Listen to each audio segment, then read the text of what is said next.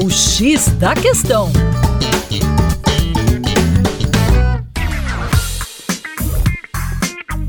Olá, caro ouvinte, com vocês, João Marcelo, do coletivo Terra Negra. Infelizmente, eu não venho trazer boas notícias na área ambiental. O Cerrado perdeu 10.688 quilômetros quadrados de vegetação nativa entre agosto de 2021 a julho de 2022. O número representa um aumento de 25% em relação ao apurado no período anterior, alguma coisa em torno de 8.531 km quadrados. Esse balanço é do projeto PRODES Cerrado, mantido pelo Instituto Nacional de Pesquisas Espaciais, órgão vinculado ao Ministério da Ciência, Tecnologia e Inovações. De acordo com o levantamento, o estado do Maranhão foi o que teve a maior área de vegetação nativa suprimida, seguido pelo estado de Tocantins.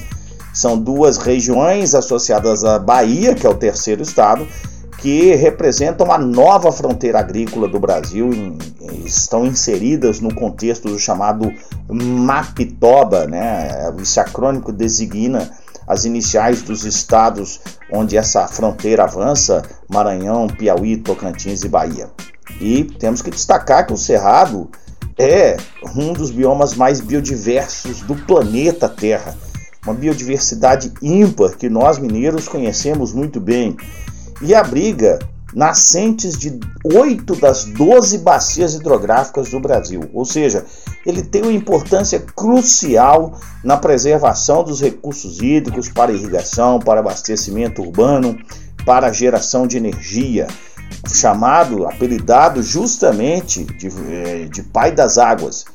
E o principal fator de degradação do cerrado está vinculado à expansão da agropecuária, que é responsável pela destruição de mais da metade da cobertura original do cerrado. Pois é, precisamos de políticas mais robustas na defesa desse patrimônio natural tão importante.